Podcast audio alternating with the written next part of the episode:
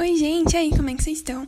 Aqui é a Nicole e hoje a gente vai falar sobre bioética e mais especificamente sobre o caso Tuskegee.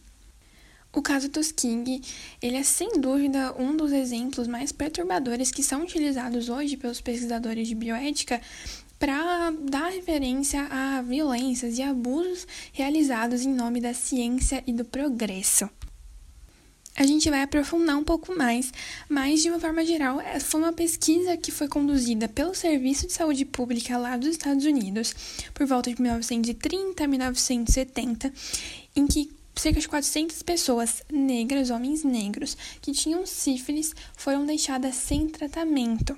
Então, eles utilizavam placebo no intuito de identificar o percurso natural da sífilis. E isso aconteceu mesmo que a penicilina, que por volta de 1940 já era um medicamento muito importante para o tratamento da sífilis, ele já tinha sido descoberto, já estava sendo utilizado muito, assim, já era um estímulo muito recorrente no tratamento da sífilis, e ainda assim os participantes, eles nem sequer foram informados que estavam sendo submetidos a um experimento, e eles foram impedidos de obter o tratamento convencional com a penicilina. Então, a denúncia desse caso forçou a opinião pública a perceber que nem tudo estava válido, estava moralmente correto no campo da ciência, da tecnologia, da medicina, nem tudo era válido para o avanço da ciência. Então, foi muito importante para o desenvolvimento da bioética que a gente tem hoje.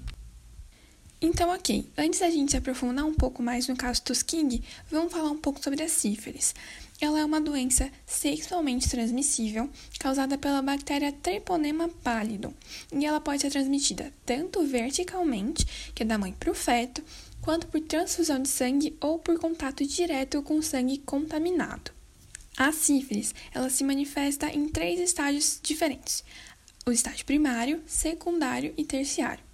Nos dois primeiros, o primário e o secundário, os sintomas eles são mais evidentes e o risco de transmissão ele é bem maior.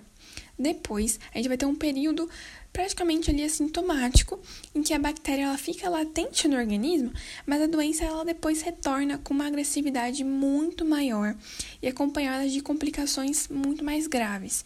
Ela pode causar cegueira, paralisia, doenças cardíacas, transtornos mentais, pode comprometer ali o sistema nervoso de uma forma bem complexa e levando até a morte. Então vamos começar. Ó, o tratamento disponível para sífilis, ali por volta de 1929, 1930, ele usava basicamente o mercúrio e o bismuto. Só que, assim, esses tratamentos eles podiam levar meses e eles precisavam de muitas consultas médicas no ano.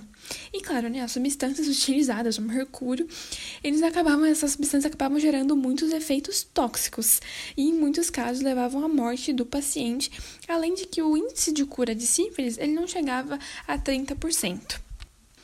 Daí, ainda nesse mesmo ano, foi publicado um estudo lá na Noruega a partir de dados de mais de 2 mil casos de sífilis que não foram tratados. E nisso, o Serviço de Saúde Pública do governo norte-americano, ele chamou, ele procurou o Fundo Rosenwald, que foi um programa que forneceu insumos para a criação de, de fábricas, negócios, projetos de agricultura lá nos Estados Unidos. E daí o que aconteceu? O custo estimado para tratar uma comunidade em sífilis era de 10 mil dólares por ano. O fundo Rosenwald ele alocou 50 mil dólares para este programa e foram escolhidas cinco comunidades. Uma delas era o condado de Macon, no Alabama, onde já ocorria o projeto Tuskegee, que começou em 1900. Esse projeto Tuskegee, ele foi um projeto de desenvolvimento da região de Tuskegee em que o Fundo Rosenwald ele fez isso, né? Permitiu a criação de escolas, de fábricas, de agronegócios e tudo mais. O problema é que um dos limitantes para que a região de Tuskegee fosse desenvolvida era que tinha muita gente com sífilis. Era uma região de pessoas majoritariamente negras e muitos deles estavam com sífilis. Era um dos maiores problemas da comunidade, em que a sífilis já cometia cerca de 30%, 35% da população em idade fértil. Então essa comunidade, ela que era, assim, como eu já disse, pobre, negra, rural, ela tinha pessoas que não tinham dinheiro para pagar uma consulta médica, que não tinham cerca de 5 dólares para pagar uma consulta médica, que era o preço da época. E daí, em 1931, o Fundo Roosevelt ele acabou retirando o suporte para o projeto de desenvolvimento da região de Tuskegee em consequência da crise econômica de 1929, né, a quebra da bolsa. E daí os, os doutores, né, que participavam do projeto, eles decidiram acompanhar a evolução dos homens que não haviam sido tratados com sífilis, com o objetivo de levantar novos fundos para o tratamento. Basicamente aconteceu isso aqui. Eles estavam. O, o, projeto inicial ele tinha assim o objetivo de fazer o tratamento desses homens. O problema é que, como tinha muita gente, eram muitos homens negros, esse fundo foi cortado. Sem o dinheiro para fazer isso, esses homens, esses médicos, eles foram chamados para fazer uma proposta em que o projeto fosse continuado e talvez os fundos fossem colocados de volta no projeto e os tratamentos poderiam continuar. Porém, a gente vai ver que esses fundos não voltaram e a pesquisa continuou acompanhando esses homens que já estavam inscritos no projeto, da, no projeto de tratamento. Esses homens passaram a não ser mais tratados, serem tratados somente com placebo, para que, como eu já tinha dito, né, a, a evolução da doença fosse acompanhada e estudada e dados fossem gerados sobre isso. Então, por volta de 1932, já tinham sido acompanhados cerca de 400 homens com sífilis, em que 200 mais ou menos não tinham a doença. E todos esses homens, eles eram avaliados periodicamente, as suas condições físicas e tudo mais, e eles o que os, os médicos e enfermeiras do, do hospital lá de Tuxi diziam para esses homens é que eles estavam sendo tratados, eles estavam sendo tratados com os melhores tratamentos que a ciência poderia oferecer na época. E como uma espécie de pagamento por esses homens participarem do projeto, eles recebiam no dia do exame uma refeição quente. E também, caso acontecesse mortes, o funeral era pago pelo projeto. E além disso, uma coisa muito importante é que para nenhum dos participantes foi dito que eles tinham sífilis e nem que eles participavam de um experimento. O que eles achavam que tinham era uma coisa chamada sangue ruim, que era uma denominação para sífilis, mas não sabiam que eram sífilis. Era uma denominação que dava para as pessoas que se sentiam aos sintomas lá na comunidade negra da região. O administrador do projeto, o Robert Moulton, ele concordou com a realização desde que os profissionais negros fossem envolvidos diretamente no projeto e que eles também recebessem os créditos pela sua participação. E eles foram muito importantes para fazer a integração dos homens com o projeto. Daí, em 1936, foi publicado um artigo chamado Sífilis não tratada em homens negros, um estudo comparativo de casos tratados e não tratados. E com os dados do estudo aumentando, essa publicação acabou gerando uma polêmica na época, mas foi uma polêmica logo superada, logo esquecida. Em 1961, foi publicado um outro levantamento do estudo, mas agora com 30 anos de acompanhamento. Gente, esses homens, eles passaram 30 anos até, até esse momento com sífilis sendo estudados, com um tratamento já disponível. Cara, tá, mas daí em 1961 foi publicado esse outro levantamento, como eu disse, só que agora foi chamado de o estudo Tuskegee de sífilis não tratada. 30 anos de observação. Daí, em 1969, a imprensa começou a noticiar a confirmação de que já tinham ocorrido 28 mortes por sífilis no estudo. E o James Jones, ele posteriormente publicou um livro chamado de Sangue Ruim, o experimento Tuskegee sobre a sífilis.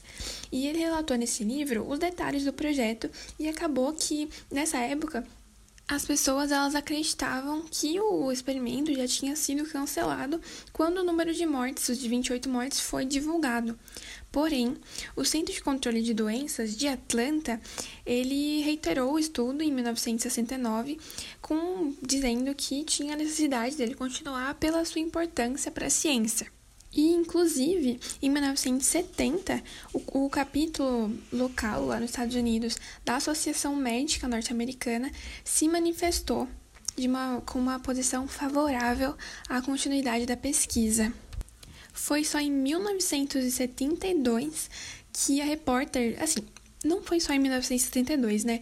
Durante esse período já tinham pessoas, já tinham cientistas que se manifestavam contra o estudo, porém não era uma coisa forte nem nada, né? Por isso que só em 1972 começou a ter um, uma posição muito contrária ao estudo, quando a repórter Jean Heller, da Associated Press em Nova York, ela publicou uma matéria denunciando o projeto. E o impacto dessa denúncia foi muito grande, muito importante com a sociedade, só que o estudo só foi encerrado, mesmo meses depois, em 1972 ainda. Então, depois de 40 anos de acompanhamento, 40 anos em que homens negros foram submetidos a um experimento em que a sífilis, mesmo com um tratamento disponível, os homens não foram tratados para que o estágio de desenvolvimento da doença, o estágio natural, o desenvolvimento natural da doença fosse estudado. Esse experimento parou e haviam apenas 74 sobreviventes, sendo que 28 morreram diretamente da sífilis e cerca de 100 pessoas morreram de, devido a, a complicações que vieram da doença. Além disso, né, é bom ter em mente que não só os homens que participaram do estudo morreram, mas também, ao longo do estudo, cerca de 40 esposas morreram, recém-nascidos que se contaminaram também morreram. Então, foi um estudo em que não só necessariamente os homens que participavam morreram, mas também teve muita consequência para os arredores. E a instituição que coordenou o projeto nas últimas etapas foi o CDC de Atlanta, o Centro de Controle de Doenças de Atlanta, e o governo norte-americano teve que pagar mais de 10 milhões de dólares em indenizações, tanto para os sobreviventes quanto para as famílias sobreviventes e dos não sobreviventes. Porém, nessa época, ela, o governo norte-americano não se desculpou pelo que aconteceu em Tuskegee foi só com muita pressão de cientistas da bioética, da medicina, todos eles liderados pelo James Jones, né, o homem que escreveu o livro sobre o caso, que o governo norte-americano começou, pediu desculpas pelo acontecido. Em 1997, o Bill Clinton pediu desculpas para os cinco sobreviventes na época que compareceram à Casa Branca. Então, né, gente, acabou. Esse foi o caso de o caso Tuxg, que para mim é um caso super perturbador, super assim complicado, mas que é muito importante a gente ter em mente e e esse caso foi super, super crucial para a gente ter a bioética que a gente tem hoje. As pessoas antes disso, né, os cientistas antes disso, eles não levavam muito a sério, para falar a verdade, não só devido ao caso Tuxg, né, mas apesar de foi um caso muito importante, mas antes de 1970, os cientistas eles acreditavam que regras de bioética eram somente para cientistas que não levavam a bioética, que não levavam a ciência a sério, cientistas comprometidos não precisavam disso, porém a gente sabe que não é bem assim, porque se não tem regras, então você está sujeito a fazer o que você quiser. E não é bem assim que as coisas funcionam, né? Inclusive, uma coisa muito interessante é que o Bischer, né, o Bischer, ele é um médico, ele foi um médico anestesista que colecionava relatos de pesquisas científicas publicadas em jornais é, muito importantes da época. E ele fez um levantamento de pesquisas envolvendo seres humanos que não continham condições de trabalho respeitosas, tal, continham abusos, violências. E isso foi muito importante para denunciar muitos casos da época. E ele acabou que constatou que de 100 pesquisas envolvendo seres humanos publicadas no decorrer de 1964 em um, um determinado é, jornal científico da época, cerca de um quarto relatavam maus tratos ou violências éticas em pacientes ou é, pessoas que foram submetidas ao estudo. E além disso, ele, ele chegou a chegou no dado de que 50, de 50 artigos compilados originalmente para estudo, somente dois deles apresentavam como parte do protocolo de pesquisa o termo de consentimento das pessoas que estavam participando do experimento. Cara, de, de 50, dois tinham termo de consentimento. Cara, então para terminar, eu sugiro que vocês assistam o filme As Cobaias lá no YouTube. Ele tem legendado e ele fala muito, muito bem assim sobre o caso Tuskegee, explica muita coisa. Inclusive tem uma cena maravilhosa que é fala um pouco sobre como esses homens eles foram impedidos de ser tratados. O que aconteceu? Um dos homens que inicialmente estava no projeto, ele foi pro exército e ele foi tratado com penicilina lá. E daí ele voltou e ele foi tentar ajudar um amigo e eles foram no hospital que estava fazendo o tratamento com penicilina. Só que no hospital eles tinham uma lista de pessoas que participavam do projeto. Eles não podiam fazer o tratamento dessas pessoas. E daí uh, eles falaram, não, então vamos para outro hospital. Só que todos os hospitais tinham essa lista. Então os homens do projeto não, não podiam nem sequer tentar procurar um, um tratamento porque eles não seriam atendidos. E isso é muito chocante, então eu sugiro de verdade que vocês vão ver o filme, é muito bom e te muda muito como pessoa, me ajudou bastante. Então vão lá e eu vejo vocês no próximo episódio.